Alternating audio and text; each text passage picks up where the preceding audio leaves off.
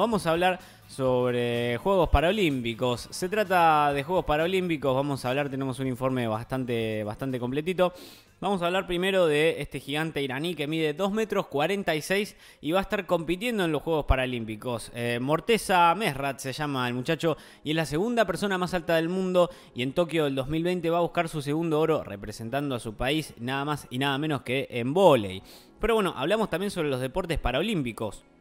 Van a continuar con los juegos eh, que dan inicio hoy, hace momentos arrancaron a dar inicio, eh, y van a estar durando hasta el 5 de septiembre. Y aunque todavía no se iniciaron las competencias, este evento deportivo ya nos regala grandes historias como la de Morteza Mesrad, el atleta paralímpico más alto de la historia con sus 2,46 metros. Es iraní, tiene 33 años y ya fue medalla de oro con su país en Río del 2016, cuando aprovechó su altura para ser la figura del equipo en la disciplina de volei sentado. Bueno, un equipo eh, que, lo sacó adelante y lo sacó de la exhibición de la que era sometido por su singular físico en su país. El entrenador lo vio por la tele y supo que lo necesitaba para su equipo, eh, por supuesto. Bueno, eh, los 246 centímetros son producto de la cromegalia, un trastorno que hace que la glándula pituitaria produzca más hormonas de crecimiento de lo normal y eso hace que sus manos, brazos, piernas y todo el cuerpo crezcan en demasía. Esto no es algo sencillo, no es algo por lo cual bromear, pero puede provocar diabetes, hipertensión o cardiopatías y suele reducir la esperanza de vida hasta 15 años entre las personas que la sufren,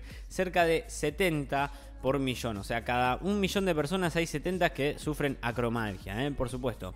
Por eso, Mesrat medía 1,90 m cuando tenía 16 años un momento en el que ya su compleja vida tendría otro giro inesperado. En esa etapa de la adolescencia, el iraní sufrió un accidente con su bicicleta y se fracturó la pelvis, por lo que su pierna derecha dejó de crecer y quedó 15 centímetros más corta que la otra.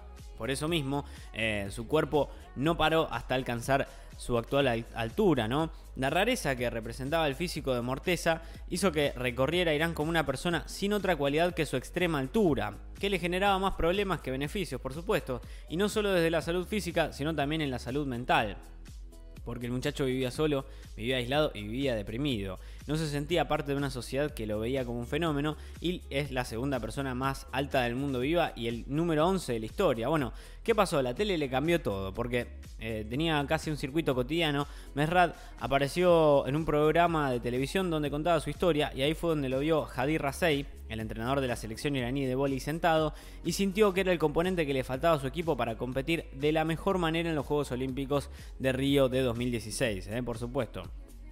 No estaba buscando un jugador que sentado pudiese ver claramente sobre la red, pero un día, hace 5 años, lo vi en televisión, dice así, y supe que podía usarlo en mi equipo, con todo Rasei, cuando le preguntaron sobre su gran estrella.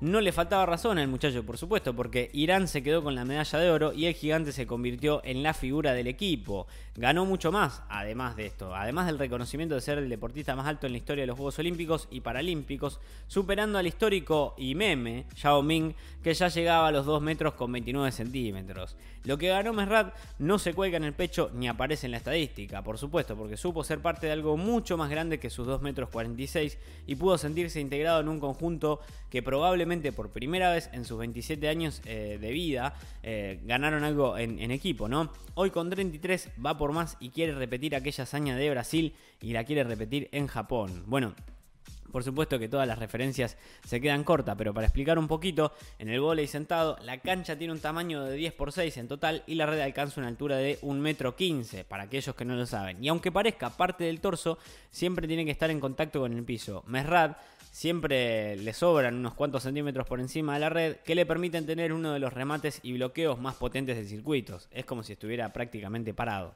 Y en Tokio del 2020 vuelve a ser una de las principales figuras de la cita paralímpica y va a buscar quedarse por segunda vez en su corta carrera con un oro que lo convierta todavía en más grande. Y esto es lo que hace a Mesrad uno de los deportistas más consagrados, ¿no? Y estamos a la espera de un próximo oro iraní, por supuesto, seguramente. Bueno, y con esto vamos a estar hablando también de la Rosarina, que va a ser parte de, este, de esta apertura, ¿no? Eh, que es eh, también algo súper, súper importante. Estamos hablando de Janina Martínez, que es la banderada en los Paralímpicos de Tokio. Bueno, la atleta Rosarina va a llegar la bandera en la apertura de los Juegos junto al judoka santafesino Fabián Ramírez. Lo dijeron ya el viernes, justo cuando presentaron un libro infantil con su historia, eh, por supuesto, porque es una historia increíble la de Janina.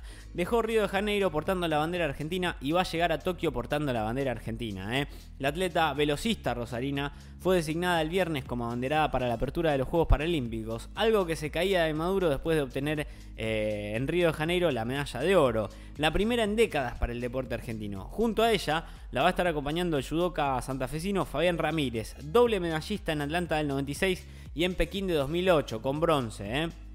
Bueno, Justo en el día en que la Asociación Japonesa se presentó con Somos Deportistas, la primera colección de libros infantiles sobre historias de grandes deportistas paralímpicos, y donde la Rosa Harina tiene su propio cuento, La sonrisa de Janina, de Lorena La Terza, Janina Martínez recibió la noticia de que va a ser abanderada en los Juegos eh, Paralímpicos, va a ser abanderada Argentina, ¿eh? esto es importantísimo, porque van a tener comienzo después de que terminen los Olímpicos en Tokio, hoy mismo, eh, desde hoy hasta el 5 de septiembre, por supuesto.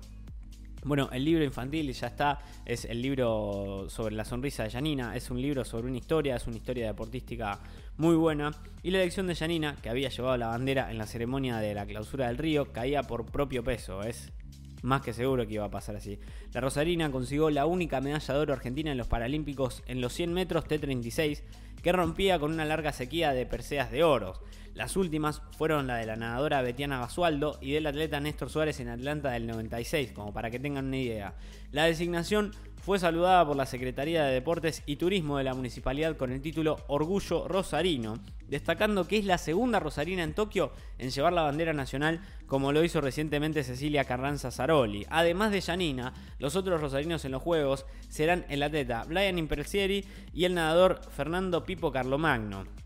Además del orgullo rosarino, cuenta en este caso el santafesino, ya que los dos deportistas que van a aportar la enseña patria son de la provincia. El judoka no vidente Fabián Ramírez de Santa Fe Capital participó en cinco juegos: en Atlantas, en Atenas, en Pekín, en Londres y en Río. Y ahora también va por el sexto en sus primeros juegos, que ganó plata en menos de 78 kilos y bronce en Pekín en menos de 73. ¿eh? Estamos hablando de Janina Martínez, la banderada en los Juegos Paralímpicos de Tokio, que nos van a traer muchísimas sorpresas y muchísima diversión. Se vienen los Paralímpicos, empiezan hoy, así que atención, porque hay un montón de eventos que van a estar súper buenos y son tan o mejores, mejores que los, eh, que los Juegos Olímpicos.